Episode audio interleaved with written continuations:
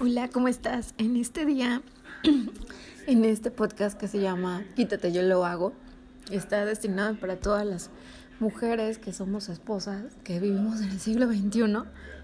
Em, voy a hablar de un tema muy, muy puntual que, que tiene eh, mucha relevancia y ese tema es la privacidad. Tanto tú como tu pareja deben de tener un espacio que solamente son para ustedes tanto como que los dos puedan compartir, tanto como que tú puedas hablar de él con tus amistades y, y, y, que, no, que no te sientas incómodo porque te esté escuchando o que te esté recibiendo el celular o que te esté eh, este, stalkeando en las redes sociales.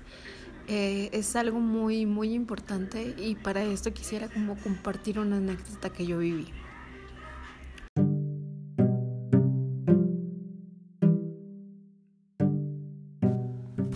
Hola, ¿cómo estás? Muy buenos días. Hoy vamos a hablar de la importancia que es la lectura. La lectura es, yo creo que lo más elemental. Fíjense que, me ha sucedido estos últimos eh, eh, meses de compartir el, tiempo en este confinamiento con la familia política que, que incluso son muy cinéfilos, que que incluso se aprenden y se memorizan las, las frases de las películas, las recuerdan tal cual, eh, y saben el nombre de los actores. Yo soy malísima para eso. Sin embargo, extraño mucho la lectura. Extraño mucho platicar de un buen libro con alguna persona, con mis hermanos, con mi familia, que como nos compartíamos los libros. Y yo creo que si tú quieres, por ejemplo, que tu hijo le guste la lectura, que, que, se apasione, que siempre tenga un libro que leer, que mejore su ortografía, que tenga un sinfín de palabras de referencia, que se pueda expresar, porque para eso ayuda la lectura, que tenga un grado de imaginación muy amplio. Yo creo que es muy importante que te vea a ti.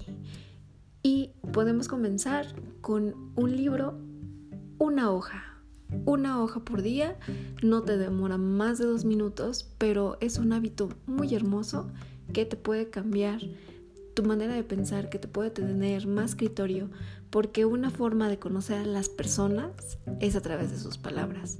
Yo creo que ha habido muchas personas que a través del tiempo que ya no podemos compaginar con ellos, que ya no sabemos qué es lo que está empezando, no sabemos qué es lo que estaba viviendo en su momento, pero a través de las palabras que dejaron plasmadas nos damos cuenta de lo hermoso mensaje que nos pueden compartir o incluso del mensaje que ellos estaban viviendo, la vida que ya estaban viviendo en ese momento.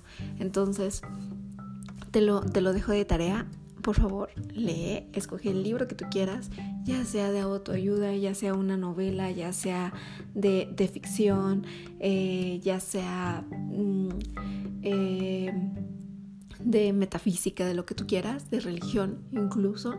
Por favor, lee para que tengas un criterio más propio. Te va a ayudar muchísimo en la manera en la que te expresas, te va a ayudar muchísimo en la manera en la que escribes, en la que redactas un documento, incluso las palabras que, que, se pueden conjugar y obviamente eh, te va a abrir mucho el panorama. Es una experiencia hermosa.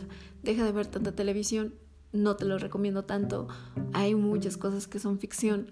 Deja de ver tantas redes sociales, por favor, huele y lee y saborea unas hermosas páginas de un libro.